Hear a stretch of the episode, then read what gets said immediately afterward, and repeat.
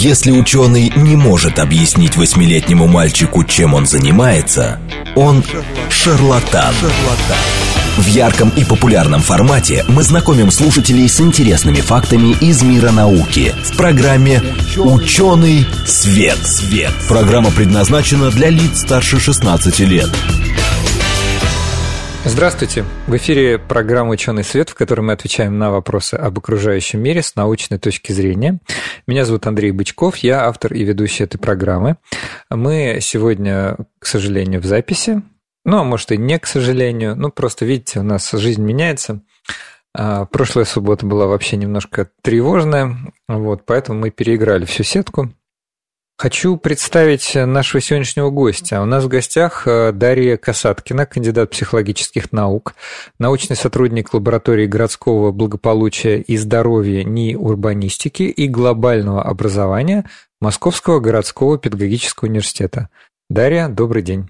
Здравствуйте, Андрей. Здравствуйте, уважаемые радиослушатели. У нас в гостях специалист в области психологического здоровья, но э, мы сегодня будем говорить не глобально о э, психологии или о психологическом здоровье, тем более у нас э, были уже в гостях психологи, психотерапевты.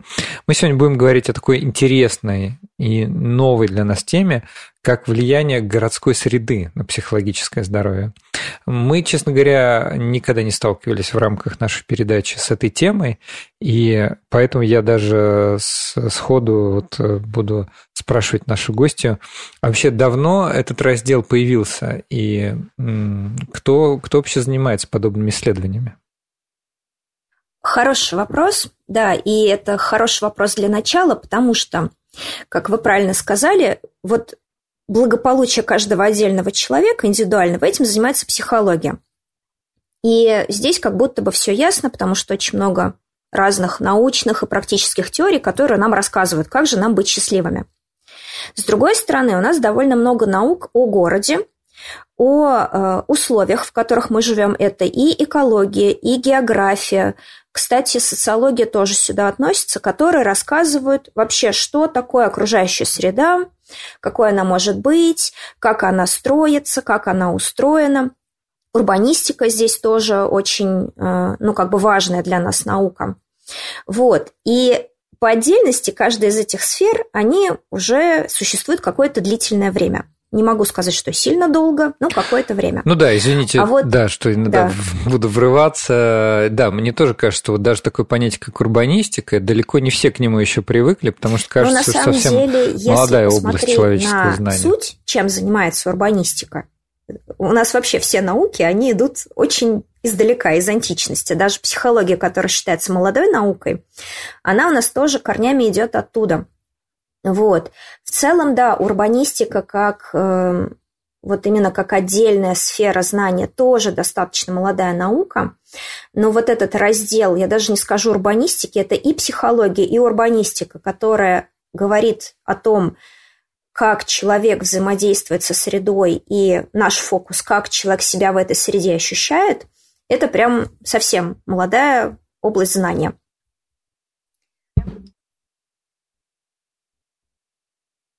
Угу.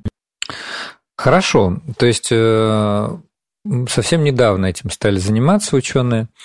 Скажите, пожалуйста, а кто тогда получается? Кто, кто, вот, э, кто этим занимается? Потому что, с одной стороны, вроде это должны быть специалисты, компетентные в, в том, как, э, я не знаю, может быть, правильно проектировать города. С другой стороны, это должны быть специалисты в области психологического здоровья. С третьей стороны, это могут быть еще какие-то сторонние специалисты. Вот а, кто прежде И всего здесь является тоже можно говорить о основными комплексе. исследователями? То есть, с одной стороны, у нас есть урбанисты, которые, например, они сотрудничают с медиками, потому что среда в первую очередь это наше тело, а тело это э, фокус здоровья и болезнь. То есть те, кто проектирует города, те же урбанисты, те же архитекторы, они взаимодействуют ну, из социальной сферы и с медиками, и с социологами, потому что группа людей – это ну, вот такая крупная ячейка, которая составляет город. То есть в первую очередь город – это некая структура, это некая архитектура, это некий городской план, это некие условия. Потом город – это некие общности – Э, город – это экономика, потому что то, как города работают, зарабатывают, то, как мы зарабатываем в городах, работаем, как тут все крутится, это тоже очень сильно связано с нашим благополучием. И вот психология здесь это самая, можно сказать, э, такая самая юная, самая свежая дисциплина, которая сюда входит, потому что, конечно, изначально когда вот урбанистика развивалась, сначала начинали с больших структур, с больших единиц, а уже отдельный человек, его самоощущение в городе, как будто бы мы вот только-только начинаем к этому подходить, когда, опять же, вот вы сказали, мы живем в меняющееся время, и тут как бы психолог тут вписался сегодня. Да?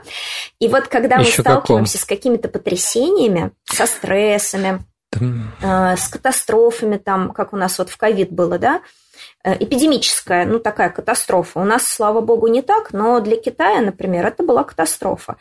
И вот тогда уже от общности мы переходим к каждому конкретному человеку, потому что э, ну вот на общей картине людей в городе у нас люди, которые начинают проявлять какой-то острый стресс, это как такие всполохи огонька. И эти всполохи становятся заметными именно в более сложных условиях.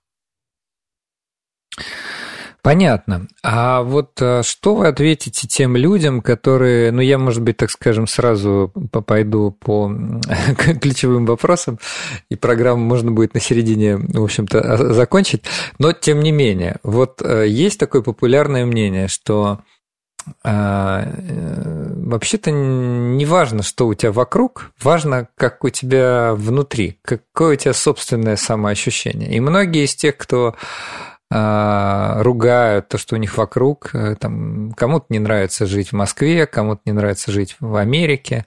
Это же очень популярная история. Вот тут это плохо, а вот здесь это плохо. А им в ответ что некоторые граждане говорят? Да вообще-то, может, проблема в вас самих?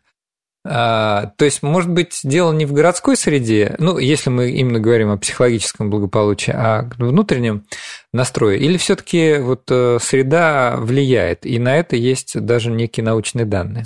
Ну, вот здесь хочется, прежде чем перейти к научным данным, вспомнить шутку о том, как э, человек из Калифорнии советует, например, человеку из Челябинска выйти из зоны комфорта, да?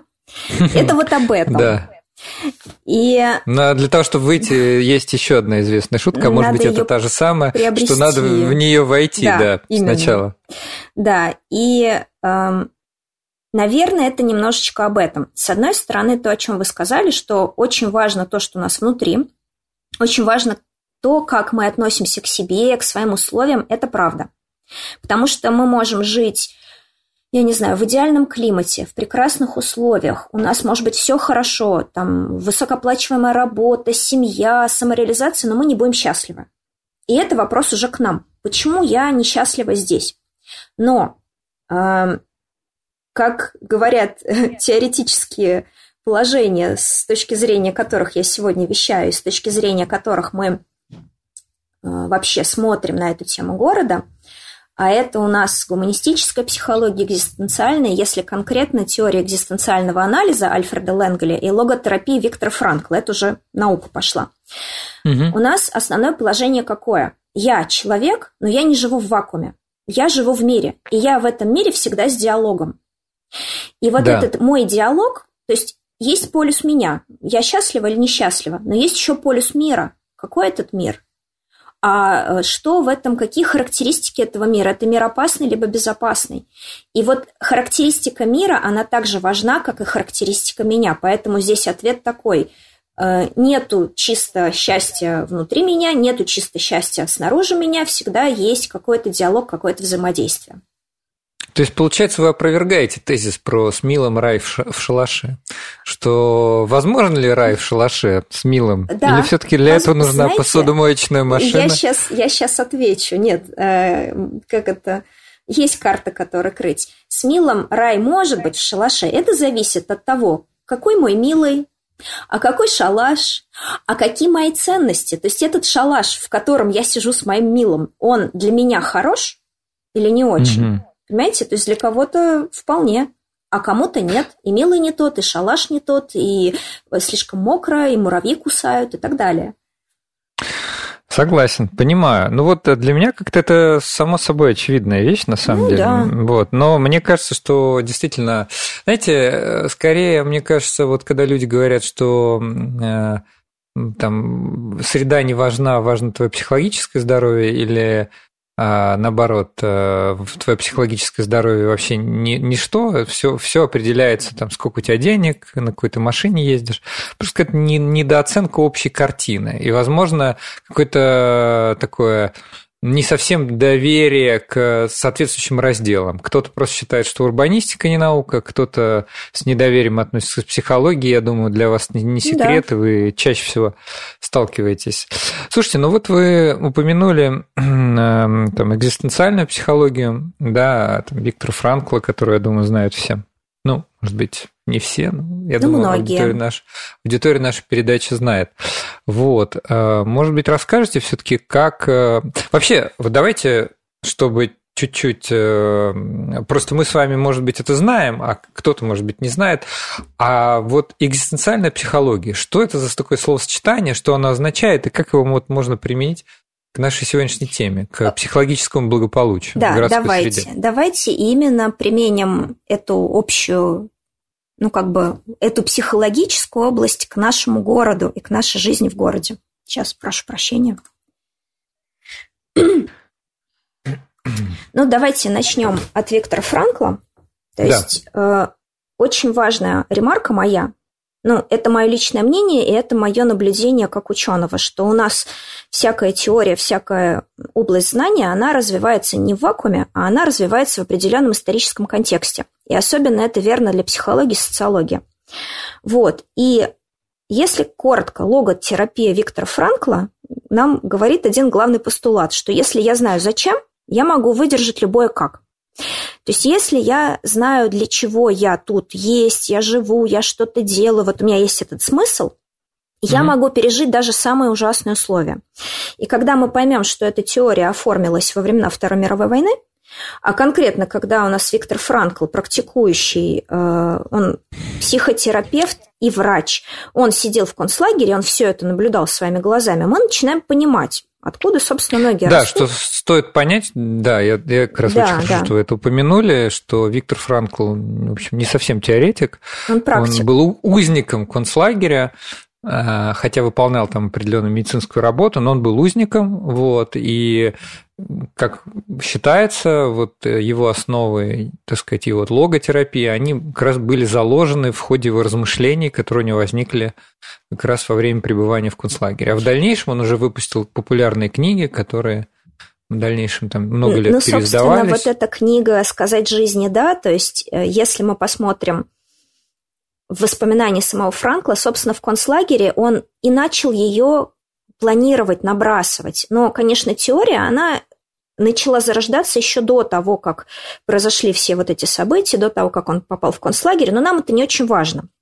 Нам mm-hmm. важно следующее. То есть логотерапия нам говорит, вот если у тебя есть смысл, все остальное, поверьте, не важно. Вообще не важно, где ты живешь, в каких условиях, как ты себя чувствуешь. Но это опять же, это, простите, Дарья, это да. опять опровергает то, с чего мы с вами подождите, начали. Подождите, подождите. Мы с вами с чего начали? С того, что э, вот эти психологические теории, они очень сильно связаны с историческим контекстом. Когда эта теория возникла, это было необходимо. Человеку нужно было выжить, и второе, внимание, человеку нужно было сохранить свое достоинство человеческое. То есть, что я не просто какая-то, знаете, вот эта тварь дрожащая, которая тварь за дрожащая. последний кусок хлеба может убить своего, там, я не знаю, ну, того, кто сидит со мной, а что я сохраняю человеческое, это спасает меня.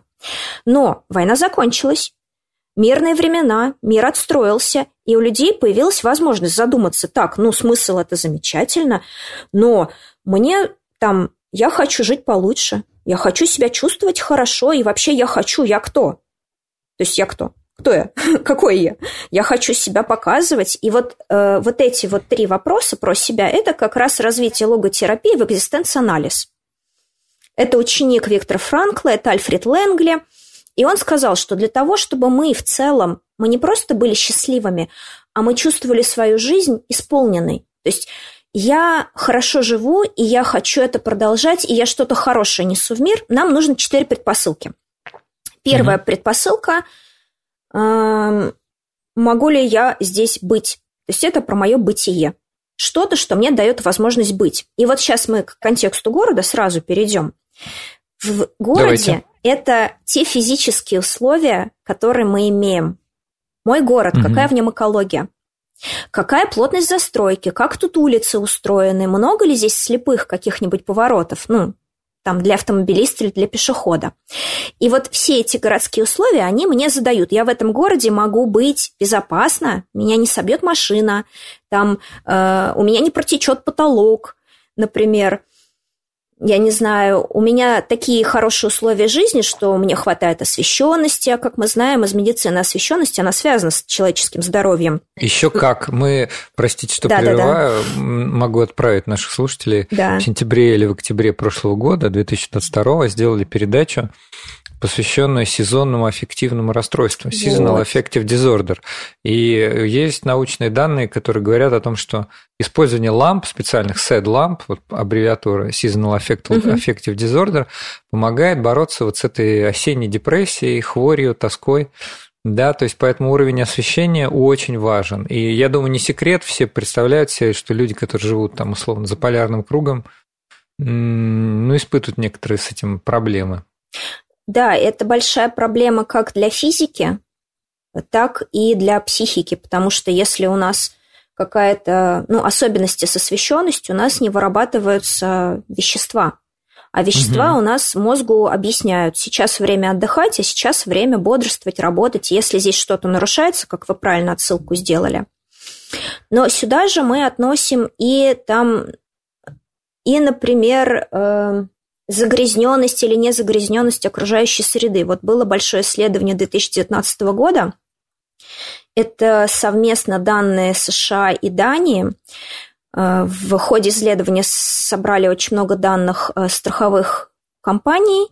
Угу. 151 миллион участников, ну, как бы собрали данные, обработали и выявили, что действительно есть некие взаимосвязи качества воздуха, качества воды, плотности популяции и возникновения неких уже психических заболеваний, в том числе и биполярное наше любимое расстройство, и некие личностные расстройства, и болезнь Паркинсона. То есть действительно вот эти вот физические факторы, они ну да, это залог нашего благополучия.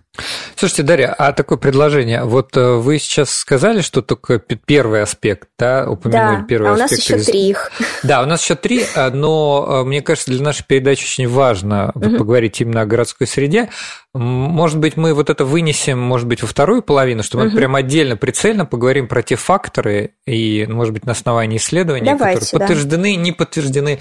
Это не важно, на самом деле. Для нашего разговора важно, что текущий момент считается учеными, исследователями, кто этим занимается, важным для с точки зрения вот что в среде такое влияет на Да, давайте действительно, а то мы уйдем в детали. Я еще раз перечислю вот эти четыре предпосылки, и здесь я хочу да. сделать ремарку. Дело в том, что каждый исследователь, он смотрит на проблему с точки зрения, а, с какого-то научного подхода, которого он придерживается, и, б, ну, своей личной позиции. То есть угу. здесь тот взгляд, который я могу э, предложить, это не последняя истина. Нет, отнюдь. Угу. Это просто один из вариантов того, как мы можем смотреть на город именно чуть более человечно. И, да. конечно, тут мой личный опыт и мои переживания тоже играют ну, не последнюю роль. То есть я тоже разделяю эти взгляды, которые я тут представляю. Ну, давайте перечислим. То есть у нас четыре предпосылки для того, чтобы мы чувствовали себя в целом в согласии со своей жизнью. Первое – это физические какие-то предпосылки, которые мне обеспечат, я могу быть. То есть я могу угу. выжить. Вторые предпосылки связаны с процессом жизни. Как я живу? Я живу хорошо или плохо? Мне нравится в целом жить или не нравится? Это уровень отношений. И это наша вторая предпосылка. Угу. Третья предпосылка касается лично нас, нашего так называемого перзон, нашей личности. Имею ли я право быть собой? Вот здесь, смотрите, у нас глаголы тоже важны. То есть могу, нравится, имею право. Это уже город выходит угу. на социальный уровень, на уровень групп. Могу ли я себя предъявлять? Есть ли у меня не знаю, какие-то возможности реализовать свои какие-то особенности. Тут у нас и активное долголетие, и танцы на набережной. Но в целом, насколько общество нормально отнесется к моему вот этому, к моей самости. И да. четвертая предпосылка – это, собственно, смысл. Есть ли у меня поле деятельности какая-то перспектива, где я бы мог уже не просто ради себя жить, а делать что-то на благо других и делать это осмысленно. Вот если про предпосылки. А нет ли здесь э, пересечений каких-то э, с другой популярной теорией Абрахам Маслоу? Потому что уж больно мне Я эти знала. предпосылки и ступеньки напомнили пирамиду потребностей э, в варианте Маслоу. А, я знала, что про Маслоу мы вспомним, да. Ну, то есть есть параллели. Ну, смотрите, да вообще во всей психологии параллели есть везде и совсем, потому что мы все говорим про один предмет, но с разных сторон на него смотрим. Конечно, пересечения есть, но есть и различия. А вот, кстати, можете прокомментировать различия? Ну вот смотрите, по различиям масло говорит о потребностях. Угу. Вот Давайте вопрос на засыпку нашим слушателям. вопрос на засыпку. Слушатели пусть думают. Следственный эксперимент, да. Дорогие слушатели, подумайте, чем отличается потребность от желания? Да, ну, у меня есть ответ, давайте, но я не давайте. слушатель. Нет, а, нет, я подскажите, могу. подскажите, да, давайте. Желание – это все-таки про, про желание, то есть это про наши хотелки, так скажем, вот, так. они не обязательны к исполнению, а потребность от нее никуда не денешься. Вот, вот. То есть э, это что-то, без чего мы... Потребность – это необходимое условие, а, соответственно, желание уже скорее достаточно. Ну, то есть, если я у меня есть потребность в пище, я голодная, да? Вот смотрите, не просто я хочу есть, я голодная. Мне угу. все равно, что съесть. Если я что-то съем, у меня не будет вот этого давления. Вот тоже, смотрите, потребность мы не можем отставить в сторону. То есть потребность нас давит, говорит, иди да, ешь, да. иди ешь, иди ешь. А желание это, я хочу булочку. Я хочу булочку, но если я как бы не съем булочку, а съем что-то другое, потребность будет удовлетворена. Но желание нас к себе притягивает. Угу. вот в этом разница. Если мы говорим о человеке, как о том, что он влекомый потребностями, то есть у меня есть потребность в безопасности. Если у меня не будет безопасности, все, я разрушусь. Но мы угу. из своего опыта знаем, опять же, вспомним Франкла, нет безопасности. Везде одна да. опасность. Но я не разрушаюсь. И более того, смотрите, вот э, про Франкла, если мы берем его пример и берем пирамиду Маслоу, то у него пирамида да. перевернутая. Безопасности нет. Еды да. нет. Отношений нет. Там что у нас еще? Самореализации нет. Ну, я, мне казалось, что самореализация имеет как раз э, пересечение со смыслами. Дарья, Есть, а еще такое да. предложение. Да. Давайте мы отправим наших слушателей подумать об этом давайте, всем давайте. во время перерыва на новости, потому что у нас угу. остается 30 секунд. Вот. Мне кажется, тема очень интересная. Наверняка сейчас у каждого, кто, кто это слушает, возникнут какие-то свои внутренние желания ощущения, сопереживания, может быть, э, какие-то размышления на эту тему. А вот во второй половине мы вернемся к этому разговору и посмотрим, совпали ли мы, в, может быть, в ожиданиях каких-то с нашими слушателями. Напомню, у нас в гостях Дарья Касаткина, кандидат психологических наук, научный сотрудник лаборатории городского благополучия и здоровья НИИ урбанистики и глобального образования Московского городского педагогического университета. Слушайте нас после перерыва.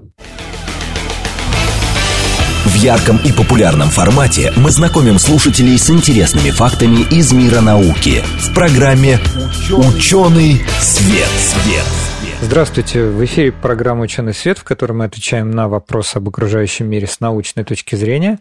Меня зовут Андрей Бычков, я автор и ведущий этой программы. А, у нас сегодня в гостях Дарья Касаткина, кандидат психологических наук, научный сотрудник лаборатории городского благополучия и здоровья НИИ урбанистики и глобального образования Московского городского педагогического университета. Дарья, здравствуйте еще раз. Здравствуйте, Андрей. Давайте вернемся. Значит, э, есть четыре предпосылки. Окей, что дальше? Вот смотрите, эти четыре предпосылки, они если брать отдельно психологию от города, они нам в целом рассказывают о том, как мы можем сделать свою жизнь лучше. А если мы придем к городу, они нам рассказывают о том, как среда, в которой мы живем, находимся, как она с нами взаимодействует. Я не скажу, что влияет, потому что, опять же, мы вспоминаем про диалог. То есть я со средой, среда со мной. Угу. И вот эти четыре предпосылки мы можем переложить на городские исследования, на какие-то знания, которые у нас есть от урбанистики, и понять, почему какие-то вещи влияют на нас определенным образом. Мы с вами уже начали говорить, э, мы говорили с вами об экологии, о качестве воздуха, да, мы с вами говорили об освещенности и связи, например, освещенности с эффективными расстройствами. Угу. Вот. И здесь внутри каждой предпосылки у нас есть четыре четыре условия. Так. Четыре условия, чтобы эту предпосылку исполнить. И вот в контексте «могу ли я быть» угу. и физических условий города предпосылки какие? Это защищенность, угу. это соразмерное пространство, это наличие опор. И если мы это переведем на среду, то так. оказывается, что все довольно логично. Давайте, ну, расскажите вот, когда, на Когда мы думаем про защищенность, мы о чем, собственно, вот вы о чем представляете, говоря защищенность в городе? Это что? Наверное, скорее безопасность и преступность низкая. Вот первое, что мне приходит вот. в голову. А Очень безопасность, хорошо, низкая. безопасность, да. чтобы там, ну, грубо говоря, люди не падали там под колеса машин, там, ну где-то, ну, да. где-то все это было разумно сделано такого рода? Вот, ну, например, допустим, про машины и людей. Хороший очень пример, чтобы у нас были пешеходные переходы безопасные. Вот, например. Допустим, да? Да. Нас, меня не собьют на дороге, я выживу. Как, какая характеристика должна быть у этого пешеходного перехода? Вот мы прям в жизни идем. Вы меня ну, спрашиваете? Того, что я, хорошо, я спрашиваю наших слушателей, пусть а, наши хорошо. слушатели вспоминают, опасные пешеходные переходы или безопасные. Вот смотрите. Ну, светофор регули... должен быть, разметочка. Точно. Разметочка и светофор – это некие физические условия. Но еще этот пешеходный переход, он должен быть хорошо просматриваемым. Да. То есть там не должно быть слепых углов. Я должна заранее увидеть опасность как пешеход. А я как автомобилист, как водитель, должна заранее увидеть, что э, рядом с пешеходным переходом открытое место. Да, Например, то есть не, есть... не должны быть запаркованы автомобили. Да, как минимум. Желательно, чтобы зеленые зоны, которые вдоль дороги, там не было, ну, как бы сплошных ограждений, чтобы да. я могла увидеть, идет человек. Да. Но еще скорость тоже, по идее, должна быть такая, чтобы у водителя было достаточно реакции, именно. времени реакции. Да, именно. Но скорость это уже у нас про э, какие-то правила про функционирование города. А здесь мы говорим про физические условия. То есть физическое условие это просматриваемость, это э, ну, как бы регулирование светофора мы тоже можем отнести насчет функции, потому что правила дорожного движения как раз и придумали для того, чтобы при хорошей видимости регулировать поведение людей автомобилистов. Ну, в любом случае, то есть э, пешеходный переход должен быть э, качественно спроектирован, потому что да. если просто в случайном месте улицы разместить э, да, пешеходный переход, да, это может быть крайне переход. неудачным решением. Это может быть смертельно опасным решением да. на самом деле. То есть это будет опасно для жизни и здоровья граждан. Собственно, вот оно. Могу быть, когда есть защищенность. Но, кстати говоря, вот защищенность как просматриваемость, защищенность как возможность найти какое-то укрытие. Несколько лет назад в Москве очень сильный ураган был. Помните, угу, да? Помню, помню. Деревья да. с корня вырывало. Да. Там куски крыши летали. У меня у соседа на машину упало дерево. Вот. Ну, опять же, мы возвращаемся от автомобилиста к пешеходу, потому что пешеход это вот прям я в городе. Да. И подумаем про наши современные автобусные остановки. Ведь это же кто-то разрабатывает. Угу. И когда у нас есть такая хорошая автобусная остановка с хорошим каркасом, кстати, обращали внимание, что там даже качество стекол такое, что если там что-то влетит в это стекло ударить, остановки, то остаются такие лучи. Да, то есть это как стекло в автомобиле, меня э, эти, этими стеклянными осколками не заденет. Угу. Ну, я тоже немножко ушла. Это про укрытие. Угу. Защищенность это еще наличие укрытий. Так. Защищенность, кстати говоря, это еще про качество наших домов. Ну, угу. у меня есть некая личная позиция, но вот, допустим, вам... Ну, вот в Турции как... на совсем да. недавние события показали, да, да, да. что это очень важная вещь. Вот, именно, именно. То есть, когда у нас очень большое остекление, когда у нас определенная архитектура и планировка, иногда это вызывает чувство небезопасности, потому что у меня защищенности нет. Угу. Здесь у меня есть такая интересная отсылочка, наши слушатели могут посмотреть. Э, проект дома Фарнсуорта в Иллинойсе. Это так называемый стеклянный дом. Угу. По-моему, он был построен в 80-е, как такая архитектурная задумка. Угу. Ну и, собственно, жить в нем никто не смог, потому что нету вот этой защищенности. Я всегда на виду. Угу. А, Все то есть он видят полностью прозрачный. Практически, он практически полностью стеклянный, да. Ну, вот такой пример интересный. Ну ладно, это была только защищенность, еще угу. у нас есть пространство на первом уровне. И сразу, пожалуйста, слушатели дорогие, те, кто в хрущевках жил когда-нибудь и живет, вспомните свой опыт, как вы себя чувствовали. Когда Известно у нас квартира как. маленькая, потолки низкие, да, и мы знаем, что это все э, течение, на самом деле, в архитектуре, оно возникло в 20-30-е годы как минимальное жилое пространство. Человеку для жизни много не надо. Угу. Но это о том, что когда пространство маленькое, мы себя чувствуем сжатыми, как в ловушке. Угу. Но и вспомните себя, дорогие слушатели, Андрей тоже. Где-нибудь когда... на середине площади Гагарина, десятиполосной да. дороги.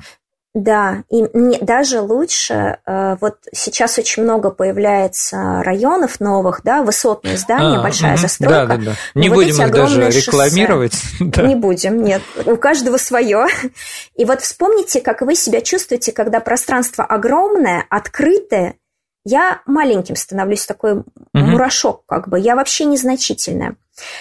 И это тот субъективный опыт, который мы вот можем словить. А объективно тут есть тоже научные основы. Так-так. Э, ну вот э, вспомните, например, здание XVI века. У нас есть в Москве тоже э, английские палаты. Какой там низкий вход угу. в каждую комнату. И вспомните, для чего это делалось. Ну, низкий вход еще могу вспомнить, а для чего это делалось? Эм, хороший вопрос. Защита от кого? Mm-hmm. От вооруженных людей. Если низкий вход, mm-hmm. я должна сгорбиться. А, то есть э, я рыцари, должна туда пролезть. Рыцари, вот да, эти да. все... Да, не размахнешься. То есть в двери ты не заломишься. Ага. С одной стороны, вот это маленькое пространство, Ах, вот оно нас защищает. Угу. Да, но с другой стороны, представьте себе, вы сидите в тесной комнате, и есть какой-то риск, что к вам кто-то вломится. Угу.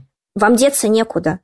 То есть вот она научная подоплека. Маленькое помещение – мы нашим древним мозгом воспринимаем, как меня загнали в угол. Это может быть опасно. Mm-hmm. Это очень интересно. И это очень жизненно, потому что мы это продолжаем чувствовать даже уже в нашем современном веке медиатехнологий. У нас все равно есть это знание. Вот э, хороший здесь пример, кстати, подземные переходы. Угу. Я иду по подземному переходу, если он темный, все еще хуже. Я не вижу надвигающейся опасности. Но если этот подземный переход, он какой-то узкий, он неудобный, и идет навстречу мне какой-то неприятный человек, я с ним не могу разминуться. Угу. И с точки зрения современного человека, у которого в телефоне... Как в лифте маленьком. С вот, незнакомцем. именно. Точно. В маленьком лифте с незнакомцем мой древний мозг мне подсказывает, что Это здесь может быть опасность. Да. Ну что, мы уже посмотрели на защищенность, на угу. пространство. И у нас есть третья предпосылка – это опора так. в городе. И здесь, наверное, мне надо э, теоретическое некое знание дать слушателям, что является опорой. Угу, давайте. Опорой является то, что я не могу изменить или на что я не могу повлиять. Парадоксально. То есть меня может держать только то, что подо мной не продавливается. Угу. Понятно. И сразу мы вспоминаем наши сейсмоопасные районы, да, и мы можем подумать о статистике тревожных расстройств в этих сейсмоопасных районах. У меня ее нету. Mm. А как вы думаете, что... она выше? Да, я подозреваю, что да. Потому что это постоянная Ожидание. вот эта опора шатается. Да, тревога – это ожидание чего-то неприятного в будущем, размытое, смутное – Здесь люди конкретно знают, чего ожидать, но в целом ну да, как я предполагаю, что может быть больше. Как ваши коллеги говорят, э, что тревога не существует в настоящем моменте. Да. Потому что она существует в виде катастрофических ожиданий. Может быть, даже не материализованных, не материализовавшихся, не, не оформившихся пока, а видишь чего-то такого. Почти всегда не оформившихся, не материализовавшихся. И вот в контексте этой опоры, кстати, вот вы говорили, что когда я перехожу улицу, безопасная улица, это такая, где я не попаду под колеса, угу. я бы продолжила, где я не свалюсь в открытый люк. Да, безусловно. Или э, безопасный город это такой город, который достаточно предсказуемый, когда я знаю, что идя по одному и тому же маршруту, я не буду встречать раскопанные коммуникации. Или они будут огорожены таким образом, сигнализированы. Но есть слепые Именно. люди, есть да, э, да, да. там, может быть, еще какие-то люди, там, которые по тем или иным причинам могут не, не среагировать. Велосипедисты. Ну, давайте так, есть дети, есть дети. Да, которые еще пока э, ну, как бы они еще не выучили вот эти социальные сигналы, а где-то они очень такие да. эмоциональные, куда-нибудь побегут. Есть пожилые люди с ограниченным зрением, э, наши прекрасные велосипедисты, самокатчики и так далее. Да. Ну, то есть опора, с одной стороны, это и про то, из каких материалов наш город сделан, потому что вот тоже вы вспомнили Турцию. Угу. Прекрасный пример. Когда я живу в таком доме, насчет которого я сомневаюсь, а он вообще ну, как бы выдержит какие-то воздействия среды негативные. Да. Э, материалы, из которых сделан город, но и еще некая неизменная структура города. Когда я живу в городе, где вот я знаю, что есть вот эта улица, и вот она существует, и там вот такие-то дома, угу. это тоже мне дает опору. Я знаю, что вот здесь я пройду или проеду стабильно в любое время дня и ночи. И это мы с вами посмотрели только на первую предпосылку. Я прям боюсь, что мы сегодня ну, давайте, все не успеем Нет, давай, давайте тогда просто следующее перечислим. И, может быть, при необходимости чуть погрузимся и дадим какие-то примеры. Это вполне, Давайте, мне кажется... да. Ну, вообще, если взять вот эти четыре предпосылки, конечно, первая предпосылка «могу быть», то есть mm-hmm. мое выживание в городе. Да она лучше всего раскрывается и в исследованиях урбанистов, и в исследованиях географов, и в архитектуре, потому что это про физику. Да, то есть мне тоже показалось, что это, в общем-то, раздел, которым занимается очень большое количество профессий. Архитекторы, Именно да. Там же есть у Москвы главный архитектор, который да. утверждает, чтобы, так сказать, там архитектурный генеральный облик, план. генеральный план, да, да, да. То есть это действительно про физику. Есть, в конце концов, Мосводоканал или Мосводосток, который эти самые люки открывает и закрывает. То есть это к ним, в том числе, к, там, к главному да, инженеру да, Мосводостока. Да. В том числе это к ним, но почему мы говорим а, об этом в разделе психологического благополучия, потому что какие-то вещи, которые те же архитекторы, те же проектировщики, те же городские службы делают, казалось бы, они незначительные. Ну, не вывезли у тебя помойку сегодня, но вывезут завтра, ты от этого не умрешь. Но если вот это вот накапливается, угу. чувство мое неприятное, у меня возникает некое впечатление о моей жизни в городе. То же самое, Мосводоканал, он откроет люки, он закроет, без проблем. Но если раз за разом, идя по одному и тому же маршруту на своей улице, Видишь, я раз отверстие... за разом в разных местах. То есть не просто один люк открыли и стоит он. Нет, сегодня один, завтра другой. Это вот эта шаткость и непредсказуемость, я туда не попаду. Он огорожен.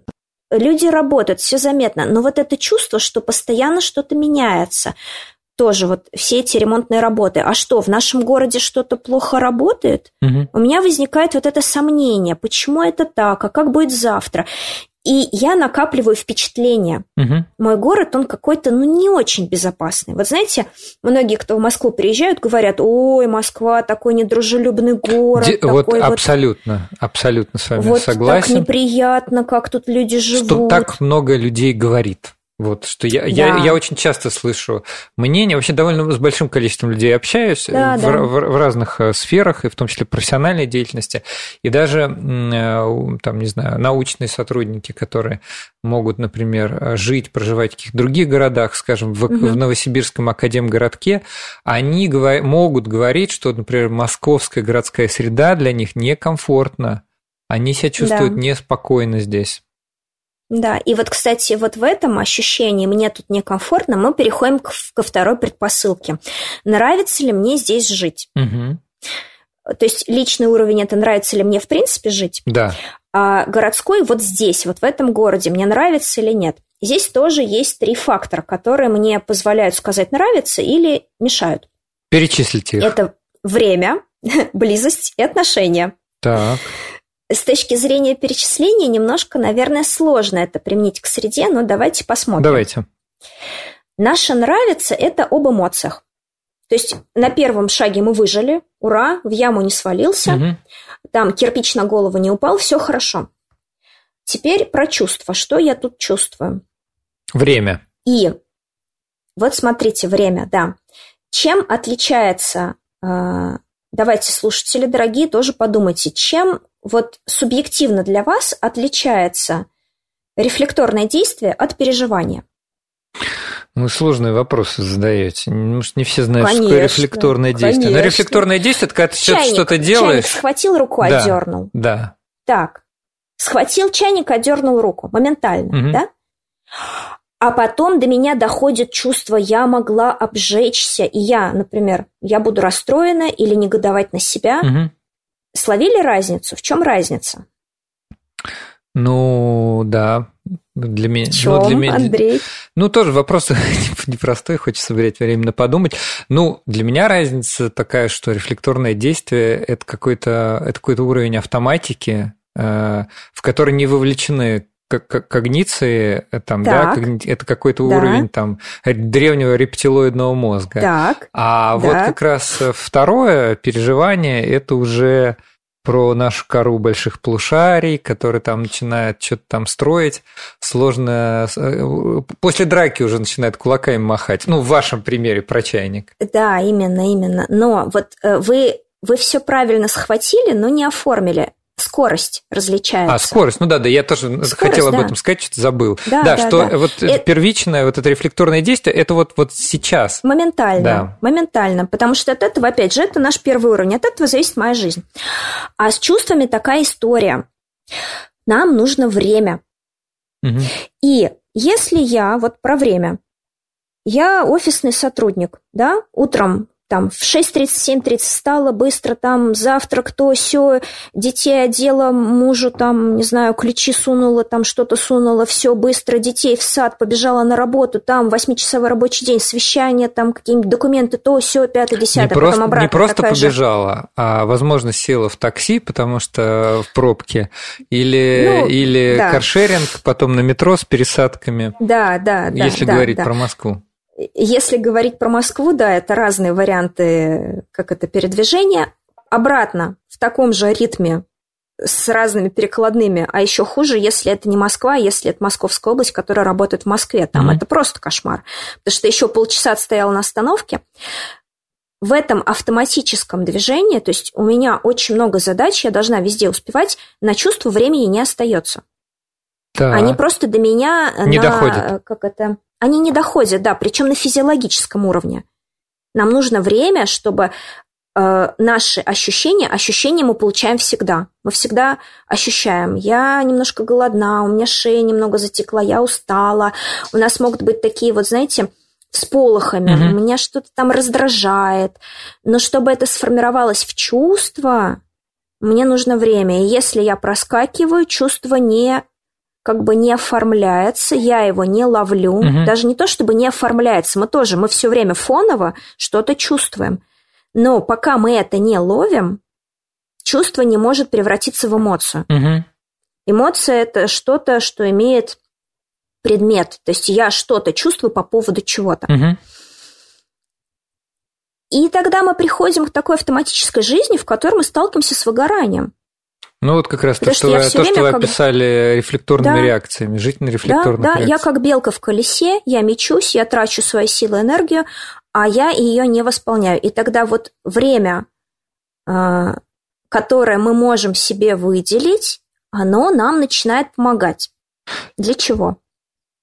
А, Как раз это вот поймать эти чувства. Я просто хотел сразу с- Да-да-да. сходу э, задать вопрос. То есть, получается, тогда, грубо говоря, жить в том городе или в том э, месте, где у тебя есть время на вот это все, на рефлексировать, подумать, осознать свои эмоции и чувства, будет для человека более комфортным, чем а, там, где он вертится, как белка в колесе.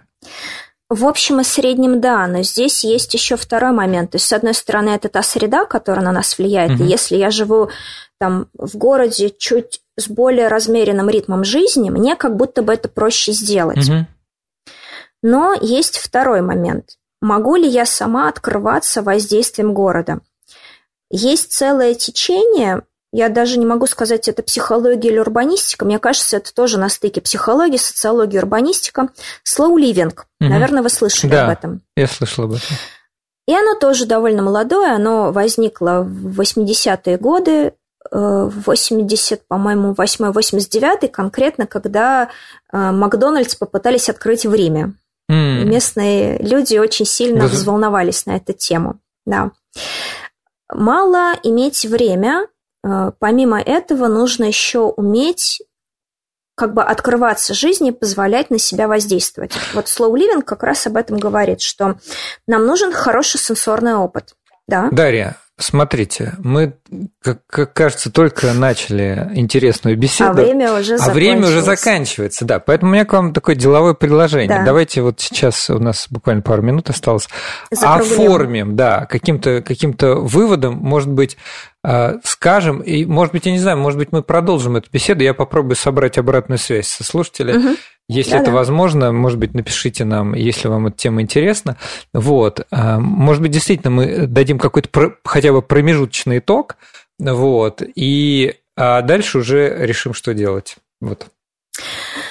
А, промежуточный итог мы хотим научный или мы хотим все-таки ближе к людям, ближе к телу? Потому что я могу и так, и так. Э, как, вы, как, вам, как вам кажется более правильным? Потому что, мне кажется, здесь ну, конечно, я люблю больше Давайте. людей про людей.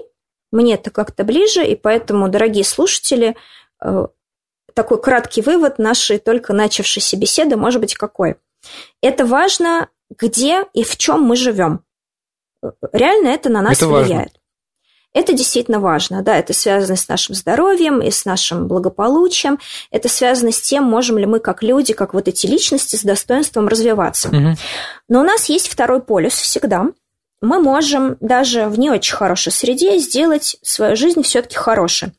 И здесь самое главное – это обращать внимание на себя, угу.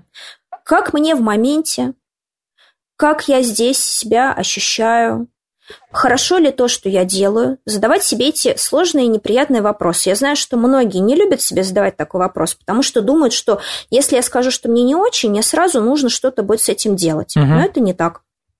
Можно э, узнавать себя, быть в контакте с собой, и при этом давать себе время на решение.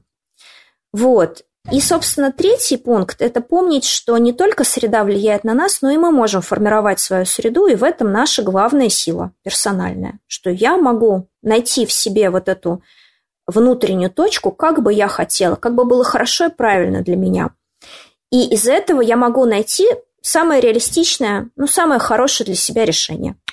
Я могу помыть окна, посадить цветочки в полисаднике, погулять по парку. И, в общем-то, это сделает мою жизнь немножечко лучше.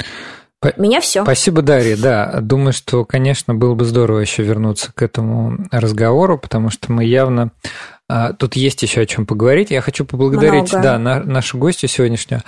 У нас в гостях была Дарья Касаткина, кандидат психологических наук, научный сотрудник лаборатории городского благополучия и здоровья НИИ урбанистики и глобального образования а, Московского городского педагогического университета. Всем пока, всем до следующей субботы.